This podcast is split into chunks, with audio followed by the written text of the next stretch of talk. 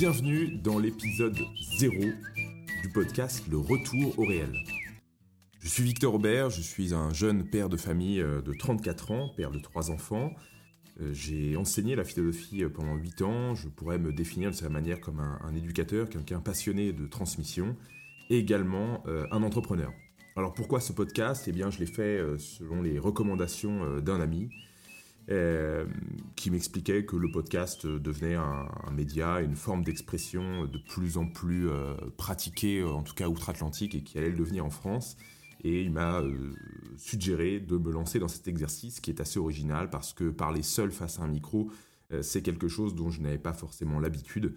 Et voilà, je vais me, lancer dans ceci. Vous m'excuserez déjà peut-être des débuts laborieux. J'essaierai de m'améliorer d'épisode en épisode. Alors pourquoi justement se, lancer euh, là-dessus?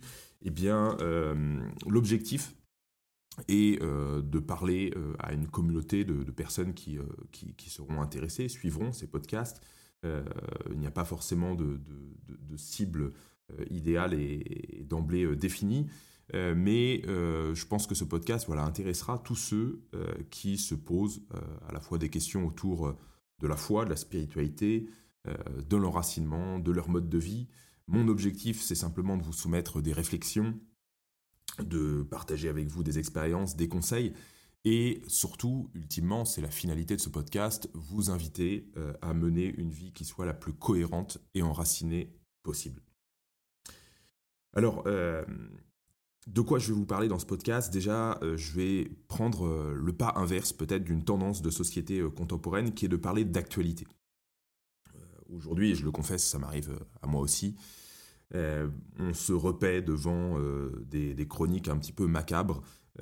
J'aime beaucoup les analyses politiques d'un Mathieu Bocoté ou d'une Charlotte Dornelas sur CNews. Mais il est vrai que tout cela, finalement, nous maintient dans une forme de morosité, de critique perpétuelle, et que cette critique perpétuelle, finalement, ne produit pas grand-chose. Et je voudrais prendre avec vous l'exemple un exemple qui est donné dans les thématiques du développement personnel, entre euh, ce qu'on appelle le cercle des préoccupations et le cercle d'influence. Alors qu'est-ce que c'est que le cercle des préoccupations? C'est tout simplement, euh, on pourrait dire aujourd'hui, euh, le grand remplacement, c'est la guerre entre Israël et Palestine, c'est la crise écologique, c'est la crise économique, c'est l'effondrement à venir. Euh, c'est finalement tout ce qui euh, touche euh, notre société, c'est ce dont les médias parlent en permanence, mais c'est tout ce sur quoi finalement nous n'avons pas les moyens d'agir directement. Et puis il y a d'autre part le cercle donc d'influence, c'est tout ce sur quoi je peux agir ici et maintenant. Dans mon cercle d'influence, eh bien déjà je peux commencer par faire mon lit le matin, je peux commencer par ranger ma chambre, je peux commencer par prendre soin de ma santé physique et mentale, je peux commencer par prendre soin de mes proches, etc. etc. Alors, certains, certaines mauvaises langues peut-être diront, mais qu'est-ce que qu'est-ce qu'il raconte Victor Aubert Il est en train de nous dire que, en gros, il ne faut pas le, grand remplacement n'est pas une réalité, que la crise écologique n'est pas une réalité, que tous ces problèmes-là finalement sont sont vains et qu'il faut, euh, il faut finalement fermer les yeux, ne pas les regarder. Ce n'est pas du tout ce que je dis. Euh, encore une fois, je, pense qu'il y a une utilité euh, dans les médias, dans, le fait de, de dénoncer effectivement tout un certain nombre de choses qui ne vont pas dans notre société. Mais je pense que si on se focalise uniquement là-dessus, c'est-à-dire sur l'actualité, sur le commentaire finalement de l'actualité, eh bien finalement à un moment donné on risque de finir tout, tout, bêtement par se tirer une balle parce que à force de voir une attaque au couteau matin, midi et soir euh, dans chaque ville de France, euh, il n'y a plus vraiment d'espoir. Donc le, but de ce podcast, c'était un petit peu justement de changer euh, d'horizon, d'une certaine manière de vous redonner de l'espoir, et d'essayer de voir ce que l'on peut changer concrètement dans nos vies ici et maintenant. Et donc pour cela, il faut sortir effectivement de l'actualité chaude. Alors il m'arrivera sans doute peut-être de commenter à, à l'occasion tel ou tel euh, fait euh, de société euh, qui, peut être préoccupant. mais je voudrais, d'une certaine manière, que peut-être ces podcasts puissent être des outils qui puissent être écoutés. Et là, nous sommes en janvier 2023. Et eh bien, j'espère peut-être qu'en janvier 2033, si, l'électricité et Internet existent encore, et eh bien que ce podcast puisse toujours trouver un, certain intérêt pour ses auditeurs. Je compte aussi sur, sur vous et sur vos retours pour me faire part finalement de sujets, de, commentaires, de critiques par rapport à ce que, à ce que je vais dire. Je ne me prétends pas finalement apporter, être, un, être un maître, avoir je ne voudrais surtout pas occuper la place du gourou.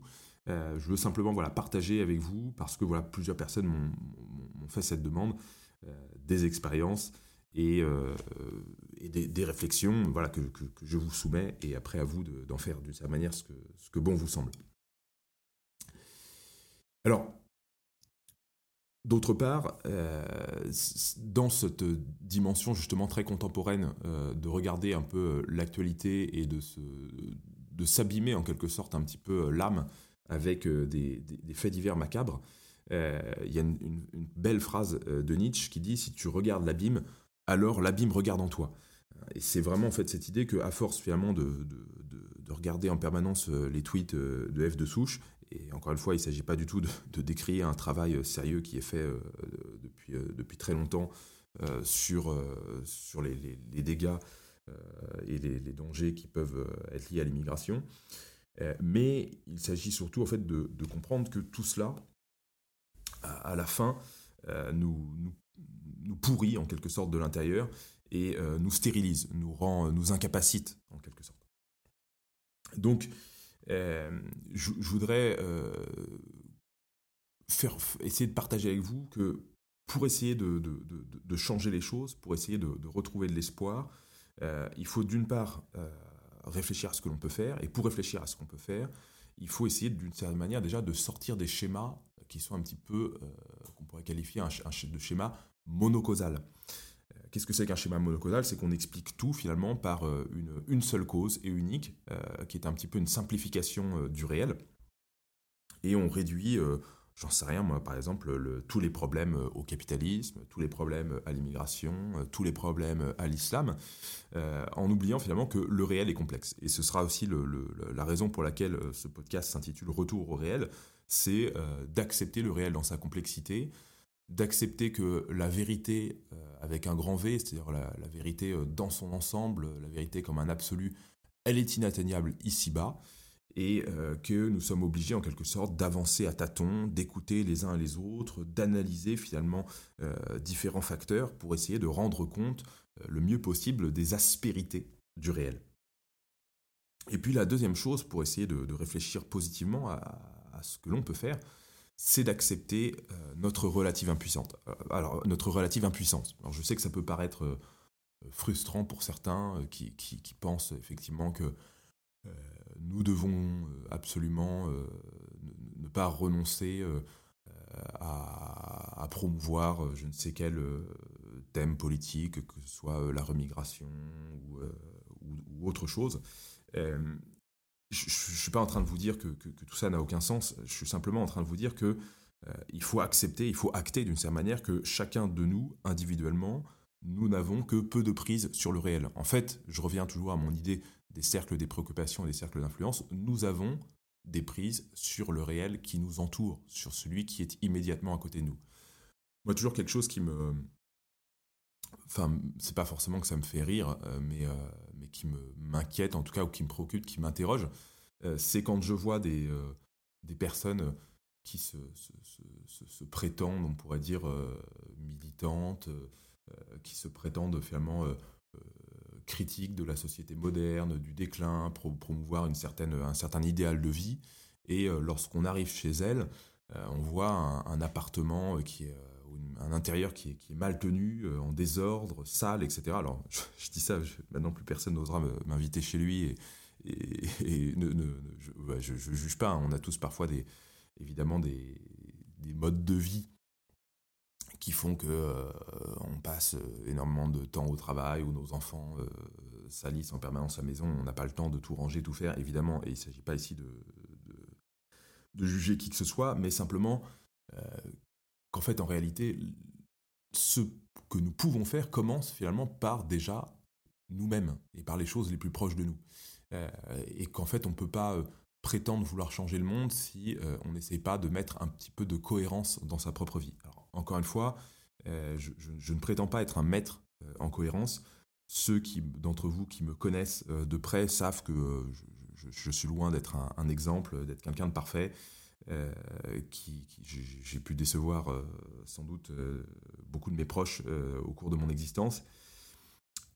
Mais malgré tout, en fait, finalement, on est tous logés à la même enseigne, donc il ne s'agit pas de, battre sa coulpe et de, se, noircir plus que, plus que l'on est. Il s'agit simplement de, s'accepter comme on est et de se dire, qu'est-ce que je peux améliorer dans ma vie? Qu'est-ce que je peux chercher en termes de cohérence? Alors, je ne suis pas en train de vous faire un, podcast euh, purement et simplement de développement personnel. Euh, on essaiera d'aller plus loin ensemble, d'aborder des thématiques en lien à la fois avec le christianisme, la foi, euh, Dieu, l'Église, euh, des thématiques philosophiques, puisque euh, c'est ma formation initiale. et puis, voilà, par rapport à vos questions, j'essaierai d'aborder des conseils et vous faire part de mon expérience. J'inviterai également dans ce podcast différentes personnes, que ce soit des amis proches, des, personnes qui ont des témoignages intéressants à partager, mais j'essaierai aussi de, varier les invités euh, pour que justement pouvoir apporter un peu le, maximum de, diversité et euh, essayer de se renouveler un petit peu au fur et à mesure euh, des épisodes pour essayer de, faire des choses intéressantes et qui peuvent, qui peuvent vous apporter des choses. Je vais essayer dans ce podcast avant tout de vous parler de choses qui vous touchent dans votre quotidien. Euh, avant de, partir sur des grandes abstractions euh, philosophiques, euh, de réutiliser d'une certaine manière peut-être des, cours ou des notions de philosophie que j'ai pu enseigner, je pense que ce sont des choses peut-être, les notions de philosophie qui seront à glaner au fur et à mesure des épisodes. J'évoquerai évidemment des, concepts, peut-être des auteurs, des citations, mais je ne veux pas, je ne veux pas finalement être, faire un cours en ligne.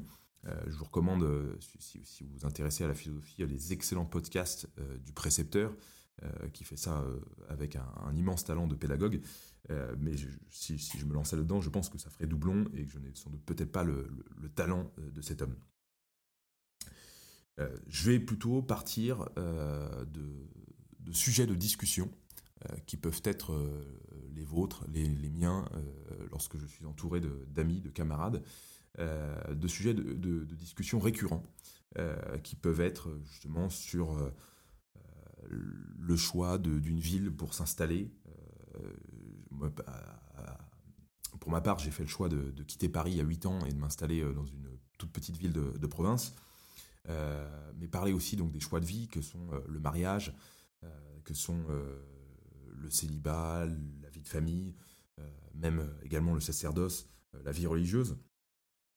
Euh, j'évoquerai avec vous aussi euh, les choix professionnels, euh, comment d'une certaine manière chercher aussi dans, cette dimension de, cohérence, une cohérence entre ces, aspirations, on pourrait dire, spirituelles, éthiques, morales et le choix d'un métier, les engagements militants, la vie communautaire, l'amitié, et puis toutes les, tous les autres sujets qui, pourront, qui pourront être pertinents à l'horizon 2030. Peut-être ce que je voudrais évoquer aussi, ce sont peut-être quels sont, selon, moi, euh, les engagements militants euh, et professionnels euh, qui me semblent être plutôt porteurs d'avenir sur, sur les, années qui, qui, sont devant nous.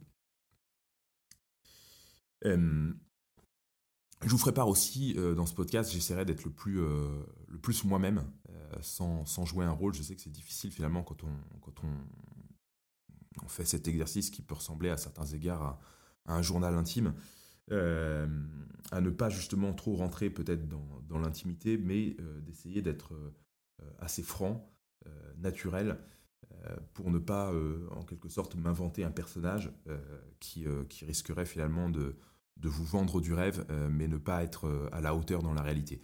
Et pour ça, j'essaierai de, de, vous faire part des échecs et dans les, les exemples que j'essaierai de vous présenter, euh, ou les conseils, les recommandations pratiques, euh, de ne pas évoquer des choses que je n'ai pas réussi moi-même à faire, à mettre en place dans ma propre vie. Donc comme je vous disais euh, à l'instant, l'objectif de cette émission, c'est avant tout de vous inviter à mener une vie chrétienne et enracinée, cohérente. Alors pourquoi je parle de cohérence? C'est une évidence et c'est extrêmement bateau, mais chacun d'entre nous, tout homme, finalement à une aspiration profonde, à ce qu'on appelle le bonheur. C'est déjà ce que, ce, que, ce que disait Aristote. Hein, et Pascal disait que même ceux qui vont se pendre, finalement, c'est parce qu'ils cherchent à leur manière le bonheur, tout simplement parce que lorsqu'on se suicide, finalement, on tente à échapper à un malheur. On, imagine finalement trouver dans la mort hein, euh, peut-être euh, un, lieu dans lequel nous serons soulagés euh, de nos peines, de notre déshonneur, de, nos, de nos difficultés. Mais la difficulté dans la recherche du bonheur, c'est que nous sommes des êtres tiraillés. Alors on est déjà tiraillés parce qu'on est divisé par les différentes activités, les différents lieux dans lesquels nous exerçons euh, une activité, ça peut être à la fois la vie professionnelle, euh, la vie conjugale, la vie sentimentale, euh, la vie amicale, la vie sociale, et toutes ces, facettes, en quelque sorte, hein, ont tendance parfois à, nous, à nous découper en plusieurs morceaux et à rendre difficile une forme de, cohérence sur tous les plans. Et je pense surtout, effectivement, là où, c'est le plus flagrant, hein, c'est souvent entre la vie professionnelle et on pourrait dire la vie euh, intime, familiale euh, et également euh, la vie spirituelle. Et puis, il y a une deuxième dimension dans cette, dans cette on pourrait dire, morcellement de la vie, qui est celui entre la l'idéal, on pourrait dire, hein, et la vie réelle. Et ça, je pense que tous ceux qui ont en quelque sorte un, idéal élevé dans la vie font le constat qu'on n'est jamais à la hauteur de son idéal. Et c'est quelque chose souvent d'assez euh, démoralisant. Et euh, comme dit la chanson, euh, si je ne vis pas comme je pense, je finirai par penser comme j'aurais vécu. Donc il y a quelque chose ici, je pense, un enjeu un petit peu crucial dans, toute existence humaine, qui est d'essayer d'être en phase le plus possible avec un idéal, avec l'idéal le plus élevé que l'on porte. Et je crois, et c'est ma vision du monde, que l'homme ne peut pas être heureux s'il ne vise pas un idéal élevé et si, dans la mesure possible, il ne cherche pas chaque jour à se rapprocher de cet idéal. Et je crois que c'est, euh, peut-être on pourrait dire, enfin quand je dis c'est ma vision du monde, en réalité ça n'a rien de très original. Je crois que c'est euh, le lot commun euh, de toutes les sagesses, que ce soit la sagesse occidentale, européenne, qu'on retrouve à travers la philosophie de Socrate, de Platon, d'Aristote, mais, également de, plein d'autres maîtres que sont les, stoïciens, etc. mais c'est aussi ce qu'on peut retrouver dans des sagesses asiatiques et même chez certains sages du, monde, du monde arabe. Donc, la vie heureuse, la vie bonne, c'est une vie qui nécessite des efforts, qui nécessite un idéal élevé, et finalement jamais l'homme ne peut être heureux dans la médiocrité, dans la paresse, euh, on ne se satisfait pas finalement euh, dans les, plaisirs sensibles euh, que sont bah, en fait, ce qu'on appelle tout simplement les, grandes concupiscences, hein, le sexe, l'argent et le pouvoir. et même si, si cela peut procurer des satisfactions ponctuelles, hein, généralement, c'est quand même des choses assez dérisoires à l'échelle d'une vie. Une autre dimension aussi de ce, morcellement, euh, c'est souvent aussi parfois le, passage euh, de l'enfance, de l'adolescence à l'âge adulte. Moi, j'ai souvent beaucoup d'amis euh, qui considèrent que par mes, choix de vie, je n'ai pas grandi, que je suis resté peut-être un, adolescent. Alors, je ne sais pas s'ils ont tort ou raison, ce n'est pas l'objet ici, mais simplement de vous dire que il est important d'une certaine manière dans notre vie peut-être de se souvenir des grandes promesses euh, que nous avons prononcé, je pense à, ceux qui ont fait du scoutisme, à, penser à la, promesse scout. Hein. Qu'avons-nous fait de notre promesse scout? Euh, Qu'avons-nous fait des, grands engagements euh, que, nous avons, que nous avons prononcés durant notre vie? Et qu'il est, important finalement de, ne pas y renoncer, même si on peut être parfois très éloigné de, ces, de ces engagements, même si parfois on, peut s'être comporté de manière très décevante, Hein, comme disait euh, Sainte Thérèse de l'Enfant Jésus, hein, les saints, ce ne sont pas ceux qui ne tombent jamais, ce sont ceux qui se relèvent toujours. Donc il est important finalement voilà, dans, cette, ascension, euh, moi je compare souvent cette, ce combat de la vie, hein, c'était le, on a dans le livre de Job, la vie de l'homme sur terre est un combat, vita hominis super terra militia est. Hein, cette vie est un combat permanent, elle est comme l'ascension d'une montagne. Et, donc dans, cette, dans ce grand chemin, eh bien finalement, il, est fréquent que nous soyons tentés de nous arrêter, de changer de route, de rebrousser chemin. Il est fréquent que nous tombions. voilà. Mais le plus important finalement, c'est la vertu de persévérance. Hein, c'est de garder toujours au fond de notre cœur l'idéal à atteindre, euh, l'objectif vers lequel on tend et de ne jamais renoncer finalement au sommet. Alors, je vais, je vais commencer un petit peu euh, par me présenter aussi dans, cette, dans ce premier, euh, dans ce numéro zéro de Retour au réel. qui suis-je Donc pour ceux qui, ne me connaissent pas, je, je, je, viens donc dans mon parcours d'une famille qui n'est pas catholique. J'ai grandi sein d'une famille, on pourrait dire, de la, la classe moyenne. Euh, mon père était euh, antiquaire, ma mère euh, vétérinaire. j'ai grandi à Paris. j'ai été une partie de ma scolarité à l'école publique. Et puis, un peu plus, plus tard, par la suite, j'ai continué ma scolarité dans l'enseignement privé. Donc, j'ai pas été baptisé par mes parents. J'ai été très tôt initié à la fois à une curiosité euh, spirituelle euh, sur toutes les religions, euh, et puis par des voyages qu'on a fait en famille, notamment voilà, autour de, l'hindouisme, puisque mon, père était spécialisé sur les, textiles anciens d'Asie et d'Inde, et puis également au Maghreb, puisqu'on a fait beaucoup de voyages au Maroc et en Tunisie, également dans le, dans le cadre de l'activité professionnelle de mon père et des vacances familiales. une de mes premières fascinations impression religieuse. Hein. C'était un, de mes amis d'école primaire euh, qui était, euh, était juif, juif orthodoxe, une famille très pratiquante. Et, euh, à cette époque-là, voilà, mon, souhait était de me convertir au, judaïsme. alors, expliqué que c'était quelque chose qui était, qui était impossible, ou en tout cas très difficile. Et puis, finalement, assez, assez rapidement, par la suite, je me souviens plus pas vraiment de cette, cette phrase-là prononcée, mais mes parents m'ont souvent rappelé j'ai dit à mes parents que euh, de la même manière où euh, les Indiens étaient hindous, ou les Marocains étaient musulmans, ou euh, eh bien, en tant que Français, je ne me voyais pas être autre chose que chrétien. Et donc c'est là que j'ai fait part à mes parents d'une demande de baptême. J'étais baptisé à l'âge de 10 ans.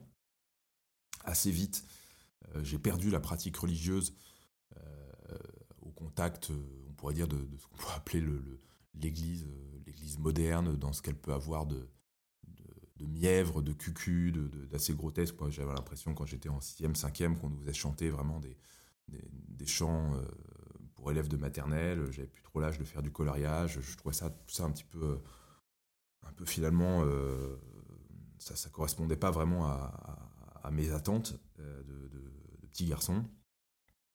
Et donc du coup, voilà, j'ai quitté un petit peu la, pratique religieuse euh, pour, euh, pour finalement me tourner vers, euh, vers toutes les choses voilà, qui étaient à, la mode quand j'étais adolescent. C'était la, période où, où les adolescents écoutaient du black metal, où, on avait des, personnes qui se grimaient en, gothique, etc. Donc j'étais assez fasciné par, par toutes ces choses-là, qui étaient souvent d'ailleurs un peu, un peu satanistes, même si je pense que c'était beaucoup, beaucoup de la provocation et, de la blague et pas vraiment du, un satanisme réel et profond que je pense plus présent dans la société de consommation que euh, Hellfest.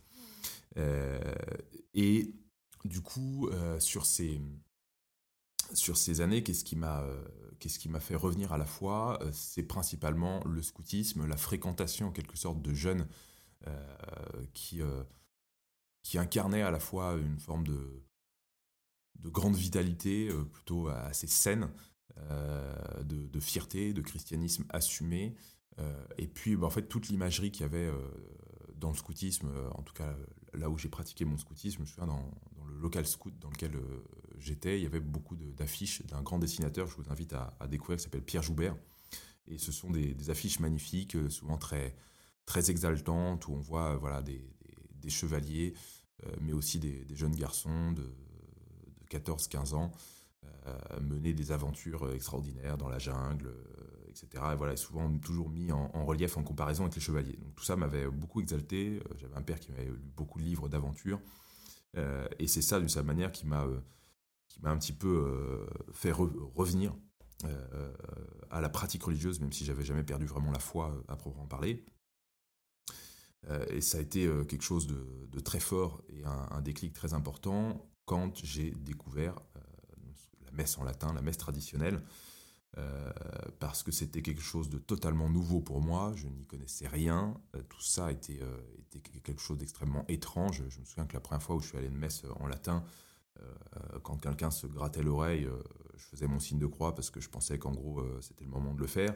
Je n'avais aucun repère, je n'y comprenais rien mais j'étais fasciné par cette beauté, par cette splendeur, et euh, c'est euh, de cette fascination-là, en quelque sorte, euh, qui, a, qui a permis voilà, petit à petit de nourrir ma foi, de l'approfondir, et ça a été quelque chose de très fort pour moi à l'âge, on pourrait dire, de, de 17, 18, 19 ans, puisque assez vite j'ai souhaité donc rentrer au séminaire. Donc j'ai été séminariste. Hein. Qu'est-ce que c'est qu'un séminaire? C'est un lieu où on se forme pour devenir prêtre.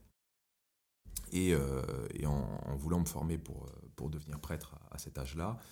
Je suis resté, donc je rentre au séminaire à 20 ans, euh, et j'y suis resté 3 ans, et donc j'ai étudié à cette époque-là euh, à la fois, euh, donc c'était des cours assez généraux déjà d'initiation, d'introduction, et puis ensuite donc autour de la spiritualité, des écrits des, saints, et ensuite des cours de philosophie. Je, quittais le séminaire avant les études de, théologie. Et dans cette dans ces années, euh, j'ai appris aussi à mener une vie euh, relativement ascétique, hein, puisque euh, au séminaire, on se lève tous les matins très tôt pour, pour prier, pour dire des, chanter des offices. on a un rythme de vie finalement presque monastique. Je n'irai pas jusqu'à jusqu'à le, comparer complètement à, celui des moines bénédictins, mais voilà, il y a quand même quatre offices par jour qui sont, qui sont chantés ou, ou, lus dans la journée en communauté. il y a des repas en silence, euh, il y a, la messe tous les jours, un lever assez tôt, euh, un coucher assez tôt également. Euh, voilà. Et donc ces années, en quelque sorte, ont été très formatrices, m'ont beaucoup apporté en termes de, rigueur, de cadre de vie. Évidemment, je, n'ai pas maintenu ce cadre de vie dans son intégralité parce que ce serait ridicule et absurde. Mais, cela m'a appris, on va dire, à, exiger d'une certaine manière une, certaine hygiène de vie. Euh, et ensuite, donc en sortant du séminaire, j'ai repris des études de philosophie euh, qui euh, donc ont, commencé par un, institut de philosophie privé qui s'appelle l'IPC à Paris, avec un rythme finalement assez proche de celui d'une classe préparatoire, toute la journée, assez, assez exigeant, mais très intéressant, touchant vraiment à, tous les domaines dans, l'histoire de la philosophie notamment, avec une approche très approfondie euh, de la philosophie de saint Thomas d'Aquin et d'Aristote, et puis beaucoup de cours de, méthodologie, de logique, de rhétorique, etc. Euh, et après ces études donc de philosophie euh, qui correspondaient à une licence, j'ai poursuivi donc en, master à, la Sorbonne. Et donc là, j'ai découvert voilà, des, thématiques plus universitaires, vraiment le, monde universitaire tel qu'il est. Ça m'a beaucoup intéressé, mais je ne me, voyais pas du tout finalement rester en permanence à, travailler dans une bibliothèque pour, préparer une thèse de doctorat. Euh, donc j'ai arrêté mes études de philosophie à, ce niveau-là euh, et je suis bifurqué dans la communication et le journalisme. C'était très intéressant. Euh, j'ai appris beaucoup de choses dans le, cadre de ce, Master 2.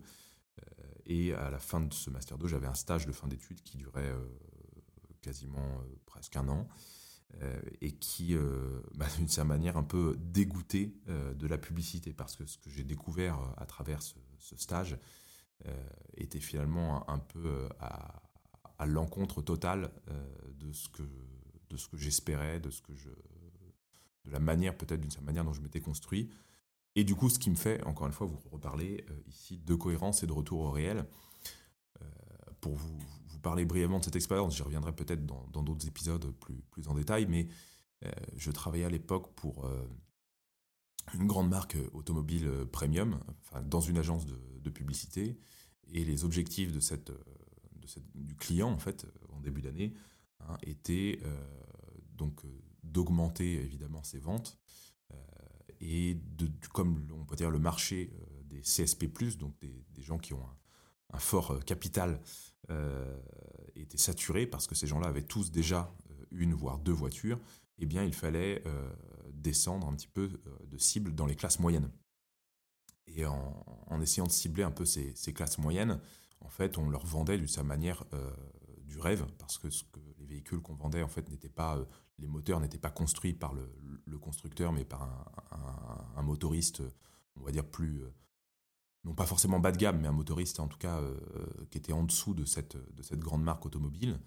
Et puis, finalement, donc voilà, on vendait finalement une carrosserie carrosserie de luxe, mais sur un, moteur euh, assez classique. Et puis, en fait, on vendait un, rêve. Euh, on vendait. Euh, ces gens-là, en fait, comment est-ce qu'ils achetaient une voiture? Ils l'achetaient à crédit, sur des locations longue durée. Et, j'ai pu voir par.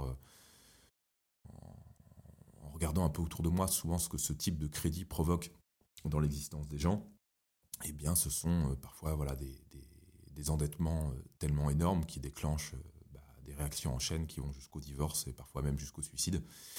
Euh, et je ne, me, voyais pas faire ce métier-là. Euh, voilà, je ne voyais pas finalement vendre un mensonge euh, simplement à, des gens qui, pour qui ce mensonge était, était en quelque sorte mortel, au moins potentiellement mortel.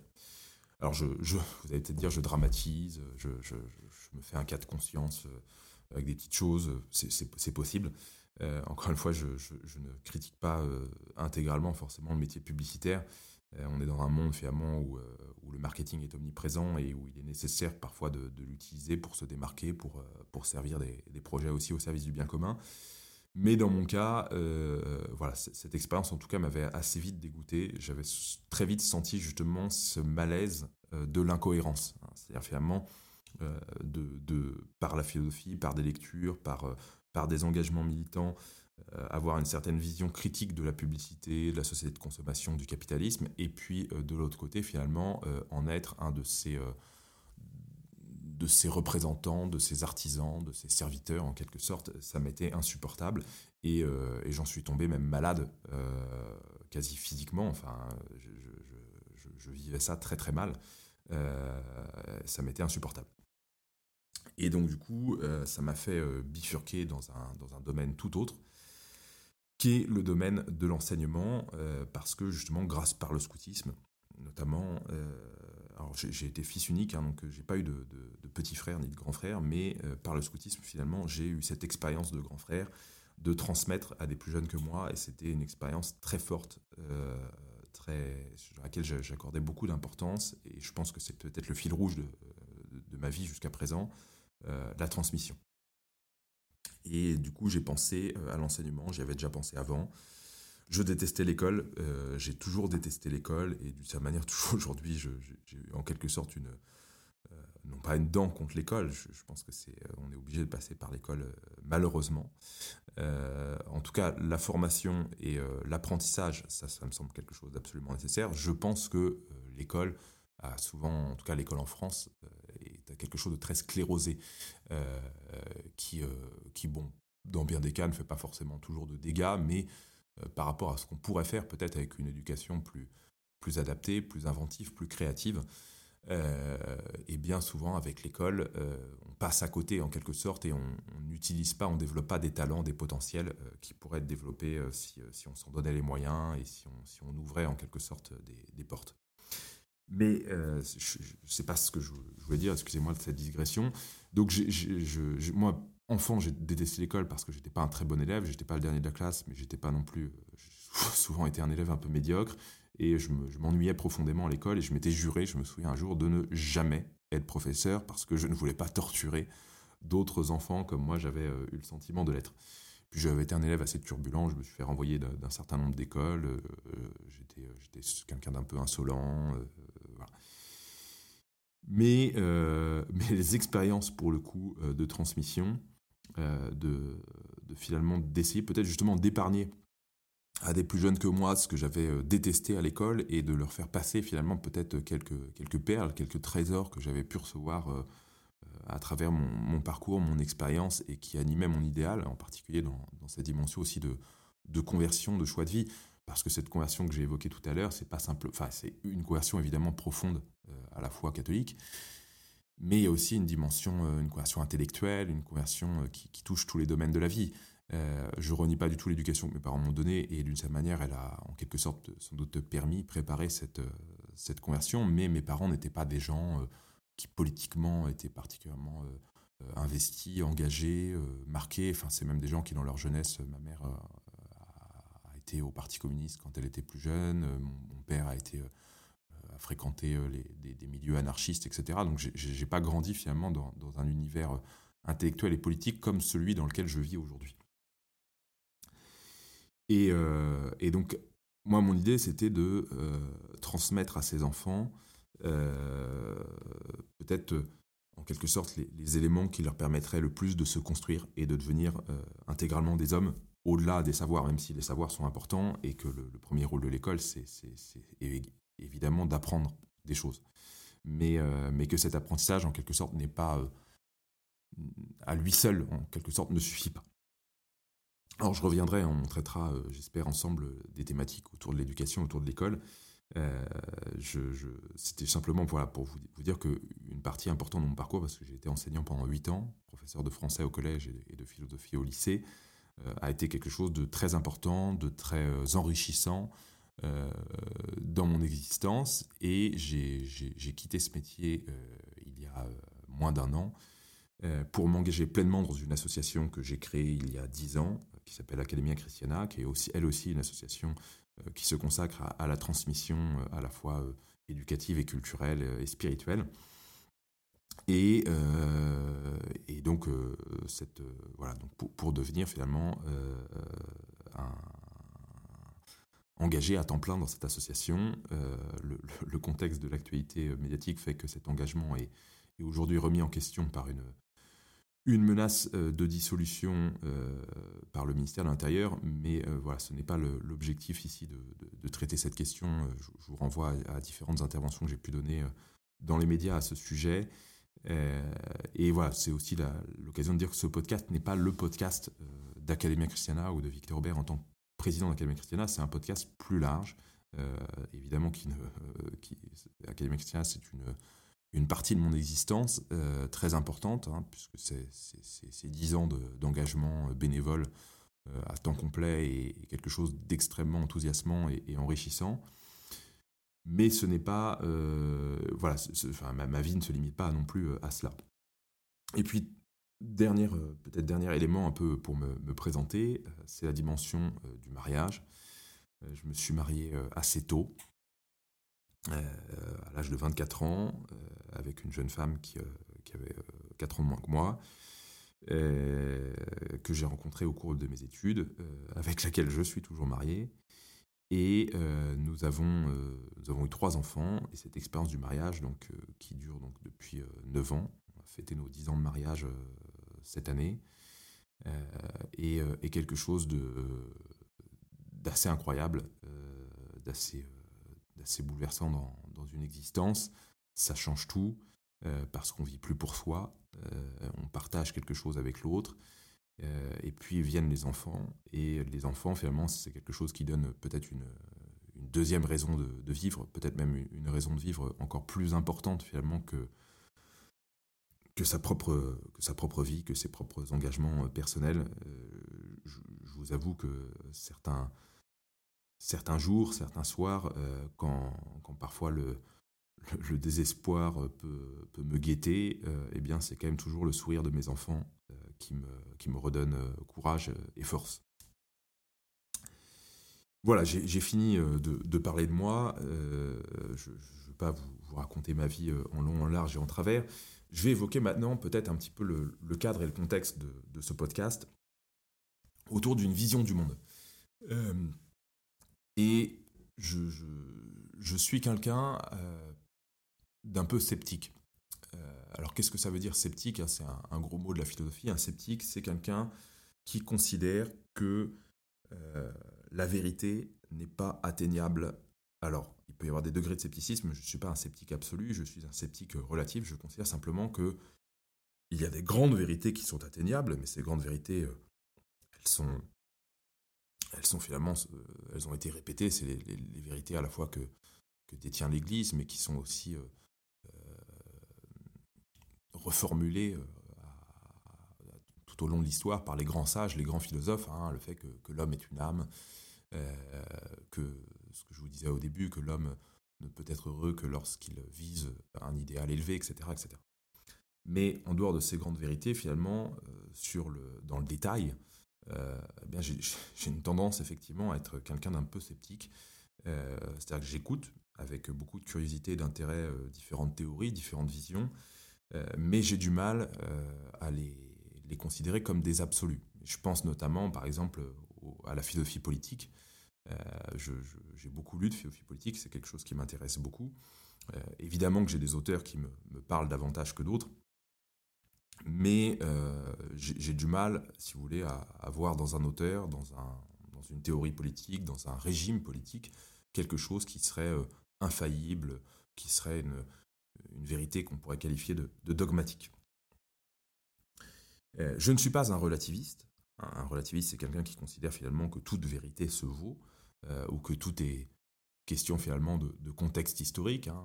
D'une certaine manière, bah voilà, à une époque à Rome, euh, quand il y avait un, condamné à mort, euh, on le brûlait en place publique euh, et on fêtait ça autour d'un grand banquet. Et puis aujourd'hui, la peine de mort nous paraît comme quelque chose d'extrêmement cruel, barbare, etc. Donc on, finalement, en fait, à chaque époque, sa, morale, sa vision, etc. Non, ce n'est pas du tout ce que je, pense qu'il y a des choses qui sont, qui sont des absolus à travers les époques, qui sont des vérités des vérités, euh, on pourrait qualifier de, de transcendantes, euh, d'éternelles. Euh, pour revenir sur ma vision du monde, je pense que ce qui la, ce qui la caractérise peut-être le plus, c'est que nous sommes dans une époque qui me semble, c'est une hypothèse que je vous soumets, correspondre à la fin d'un cycle. Certains s'inquiètent effectivement de l'accélération en quelque sorte d'un certain nombre de processus. Je pense notamment processus de, surveillance, hein, un monde finalement euh, comme le, sur le modèle un peu du crédit social à la chinoise, où euh, toutes nos conversations euh, sur nos, réseaux sociaux, nos messageries privées sont, sont analysées, sont, sont enregistrées, sont accessibles à l'État ou à des sociétés privées, etc. où tout va devenir finalement de plus en plus contrôlé, notamment aussi par, grâce au, relais des, des, intelligences artificielles, etc oui, c'est effectivement euh, une tendance euh, à, courte échelle, il me semble, mais je pense qu'à long terme, tout cela risque de s'effondrer. En fait, je pense que nous avons atteint en quelque sorte la fin de la modernité, mais c'est toujours toute la, difficulté de la question, euh, c'est celle du délai. En quelque sorte, dans combien de temps tout va s'effondrer? Et puis comment, en quelque sorte, tout va s'effondrer? Alors, Déjà, je pense que l'effondrement a déjà commencé et il suffit juste simplement de, regarder euh, autour de nous pour le constater.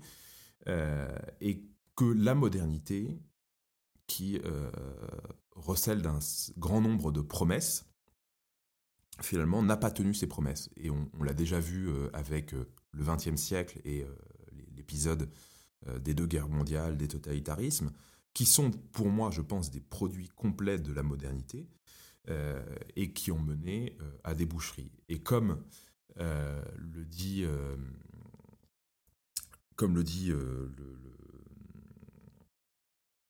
comme le dit Eichmann, pardon, comme le dit Gunther Anders dans son livre Nous, fils d'Eichmann, donc Gunther Anders est un philosophe juif qui, qui, écrit sur justement la Seconde Guerre mondiale et le système concentrationnaire nazi. Il considère finalement que les conditions de possibilité du système concentrationnaire sont liées non pas au national-socialisme et à une idéologie, mais au monde de la technique qui est apparu tout au long de la modernité et en particulier au moment de la révolution industrielle, et que cette société technicienne finalement n'a pas disparu. Et donc que le retour du pire, le retour de l'horreur, est toujours possible.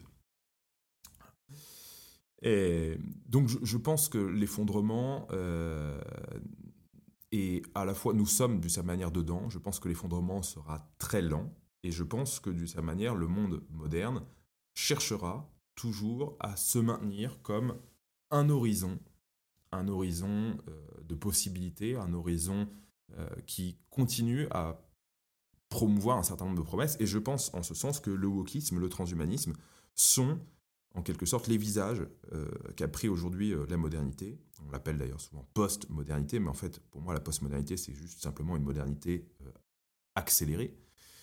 Et c'est d'une certaine manière pour nous faire croire qu'en quelque sorte, il reste encore des, directions dans lesquelles nous ne sommes pas allés. et c'est toujours le. Qu'est-ce que c'est que le. Si je devais essayer de définir la modernité, c'est assez long et je pense qu'on esquissera des, des définitions de plus en plus précises au fur et à mesure des, épisodes. Mais la modernité, on peut la, caractériser quand même dans la foi dans le progrès. On pourrait dire finalement l'ancien monde regarde, on pourrait dire l'âge d'or comme étant euh, l'âge idéal, hein, les époques anciennes comme étant des époques plus parfaites que l'époque actuelle, et la modernité regarde le futur comme étant un horizon, un horizon d'amélioration.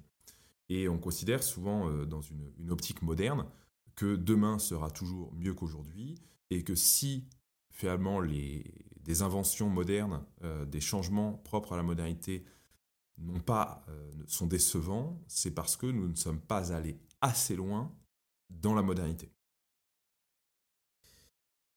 Donc, en ce sens, le transhumanisme, qui au final est la promesse en quelque sorte que l'homme pourrait se libérer totalement de la nature, des déterministes, qui pourrait finalement s'affranchir complètement euh, de son corps, euh, de, ce que lui impose en quelque sorte la biologie, c'est-à-dire euh, d'être un être sexué, masculin ou féminin, de, pouvoir même changer d'apparence physique, tant sur la dimension des origines ethniques, etc., qu'on pourrait s'en affranchir complètement, qu'on pourrait être totalement libéré de notre corps, devenir qui on veut, et que cela constitue en quelque sorte l'apothéose, l'accomplissement du progrès, et ultimement, la limite absolue, eh bien, c'est la mort. Hein. Il faudrait finalement être capable, en quelque sorte, de ne jamais mourir.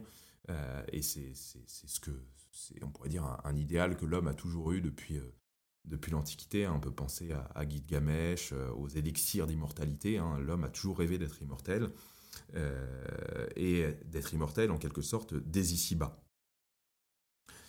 Mais euh, de moins en moins de gens croient à ces promesses de la modernité et au final, je pense que tout ça va s'effondrer. Va s'effondrer pourquoi euh, D'une part, à cause, je pense, euh, du multiculturalisme et d'une explosion de, de mondes qui sont de moins en moins cohérents, où les gens vivent de plus en plus les uns sur les autres et ne partagent plus rien.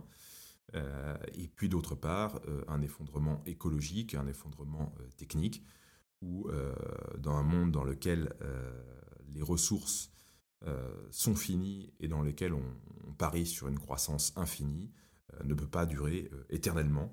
Hein, ce sont un peu les, principes mêmes, en quelque sorte, qui sont au cœur justement de, de la critique écologique. Alors, on va dire oui, très bien, mais ce que, ce, que, ce, que, vous dites là, c'est euh, quelque chose qui euh, nous, ramène en quelque sorte euh, au Moyen Âge. c'est totalement à l'encontre, et c'est ce que une critique souvent qu'on entend beaucoup à droite, c'est de dire oui, mais l'homme européen, c'est la puissance. L'homme européen, c'est d'une certaine manière, il y a quelque chose de prométhéen. c'est d'aller défier les dieux. c'est de, de, de, se développer, de conquérir le monde, etc. Oui, certes. Mais à titre personnel, mon idéal de vie euh, n'est pas de, revenir finalement à euh, un monde dans lequel il n'y a que des blancs euh, qui vivraient comme à l'époque des Trente Glorieuses. Parce que je pense que le monde était déjà pourri dès les Trente Glorieuses. Et mon idéal, c'est celui de l'homme enraciné. Et je préfère un noir, un chinois, un asiatique, un homme finalement enraciné euh, dans sa culture, dans sa tradition, euh, en fait, je me sentirais d'une certaine manière plus proche d'un homme enraciné dans sa culture, dans sa tradition, euh, dans, dans, un, dans un univers culturel qui, qui est riche et profond, que un blanc, qu'un français qui serait totalement décérébré, par euh, la société de consommation, abéti euh, totalement par les médias, par des musiques absurdes et avilissantes. Et, ce que je dis est, en plus quelque chose de, vécu. Hein. il m'est arrivé voilà, de, faire des, rencontres de personnes qui, qui ne sont pas du tout, qui n'ont pas mes origines, enfin, ma couleur de peau ni mes origines, mais qui, qui sont des personnes vraiment enracinées, qui connaissent leur culture, qui, euh, qui ont un, attachement profond euh, à, l'endroit d'où elles viennent. Et je, finalement, je me retrouve plus dans ces personnes parce qu'au final, c'est toujours cette quête euh, de racines qui n'est pas une quête de racines pour les racines, parce que c'est absurde de vénérer les racines, hein, mais les racines, c'est ce qui me permet justement de monter vers le ciel. Et c'est peut-être ce qu'il y a, ce qu'il peut y avoir de commun, malgré parfois des, des, quêtes religieuses et spirituelles qui peuvent être différentes, prendre différentes formes, mais euh, voilà, en quoi je, me sens, euh, mon idéal est celui de l'homme enraciné. Évidemment que j'ai toujours une certaine forme de, pitié et d'amour pour mon peuple, même s'il est parfois sali, même s'il est parfois très éloigné de, de, ses origines, de tout. Et je pense, encore une fois, je pense que ceux qui me, connaissent savent que c'est une phrase que je répète un peu tout le temps, hein, mais que le déracinement déracine tout, sauf le besoin de racines. Et que plus on va avancer en quelque sorte dans le déracinement, et eh bien plus euh, les Français de souche euh, seront en quête de racines, et c'est déjà le cas. Euh, et plus effectivement, eh bien, il est important que nous trouvions les moyens de nous réenraciner. Donc ma problématique tout au long de, ces podcasts sera de comment sortir de la mondanité, mais sans revenir au Moyen Âge. Euh, si on regarde effectivement euh, à court terme et avec les outils euh, politiques contemporains, il me semble que tout est grosso modo verrouillé. Hein. C'est un peu les discussions que j'ai avec pas mal d'amis, et c'est des discussions parfois qui me, qui me, fatigue un peu et, surtout je, voudrais que les amis qui m'écoutent ne, le prennent surtout pas mal. Hein, c'est pas pas contre eux, c'est le sujet de conversation qui me fatigue et non pas eux. Euh, mais de dire voilà, oh, regarde Victor, euh, de toute façon euh, voilà c'est Davos qui nous gouverne. de toute façon les élections, on nous remettra un nouveau Macron dans cinq ans. Euh, tout, est, euh, tout est foutu parce que de toute façon, euh, la crise migratoire ne fera que s'empirer. Il n'y a aucune porte de sortie. de toute façon, voilà, tout est verrouillé par l'idéologie de la Révolution française, des droits de l'homme, etc., etc., etc. Donc oui, certes, si on regarde la politique, tout semble à court terme, je dis bien à court terme, foutu, verrouillé, inaccessible. Donc, que faire? Et bien que faire euh, pour sortir de la monalité sans revenir au Moyen Âge? C'est déjà commencer par se changer soi-même. Et je crois qu'on a encore quelques marges de liberté. Elles sont peut-être petites, euh, mais néanmoins elles existent. Et puis si en fait, d'une certaine manière, à un moment donné, on nous ôte toute liberté, eh bien, rappelez-vous qu'on gardera toujours notre liberté intérieure. C'était Sartre qui disait qu'on n'avait jamais été aussi libre que sous l'occupation allemande. Qu'est-ce que Sartre voulait dire euh, Non pas que les Allemands étaient, euh, des, grands libéraux, euh, non, ce n'est pas ça. C'est simplement que même avec un couvre-feu, etc., eh bien finalement, vous gardez toujours votre liberté intérieure, votre liberté profonde, et que même sous la torture, vous pouvez toujours refuser d'embrasser en quelque sorte les idoles que l'on vous, force, devant lesquelles on vous force de vous prosterner. Donc euh, cette, euh, cette, euh, ce retour, en quelque sorte, cette, cette manière d'agir, d'échapper en quelque sorte au, rouleau compresseur, à ce qui semble inéluctable, aux titans en quelque sorte qui sont face à nous, c'est déjà de, de, changer les choses dans sa propre vie et ce sera le, sujet de chacun des, des, prochains épisodes. Ça passe effectivement parce que retour à un mode de vie sain, et je, je détaillerai, j'expliquerai ce que je définis à travers un mode de vie sain, ça passe par la famille, ça passe par la spiritualité, ça passe par la communauté, ça passe par l'enracinement. Et, euh, donc, on essaiera de, travailler, j'espère, au, cours des, prochains épisodes, euh, ces questions-là. J'arrive à la fin euh, de ce premier podcast, ce premier épisode. J'espère qu'il n'a pas été désagréable à écouter. J'espère que ce que, ce que j'ai évoqué pourra vous vous interpeller, vous faire réfléchir. et ce que je vous demande, un peu comme exercice, en attendant le prochain podcast qui reviendra dans, une semaine, eh bien, c'est de me faire part dans les, commentaires sur les, différents réseaux sociaux, ou même en, m'envoyant des, messages sur mes messageries de réseaux sociaux, eh bien, de vos commentaires, de vos remarques, des sujets que vous aimeriez traiter. Euh, dites-moi si, ça vous a plu, dites-moi si vous avez été déçu, dites-moi si euh, je dois faire des efforts euh, sur le plan de la forme. J'ai choisi de, parler sans, lire un texte, sans note. donc voilà, c'est peut-être parfois un petit peu... Il y, a sans doute des, choses un peu naturelles, des, moments d'attente, etc. mais voilà, vous avez peut-être besoin de quelque chose de plus dynamique. Donc voilà, faites-moi vos, retours sur la forme, sur le fond. Euh, sur les sujets que vous voulez aborder. Euh, et puis, euh, voilà, c'est effectivement plus motivant quand on fait ce genre de choses qu'il y ait un petit peu d'écoute et que ça, ça, fonctionne. Donc, je vous invite, si ça vous a plu, à partager, à m'aider à faire connaître ce podcast. Hein, c'est tout nouveau, j'ai pas de, de, grand relais médiatique. Donc, je, je, vous confie cette tâche. si tous ces sujets vous semblent importants et cruciaux, eh bien, je vous invite voilà, à partager ce podcast. À bientôt, chers amis, sur le retour au réel.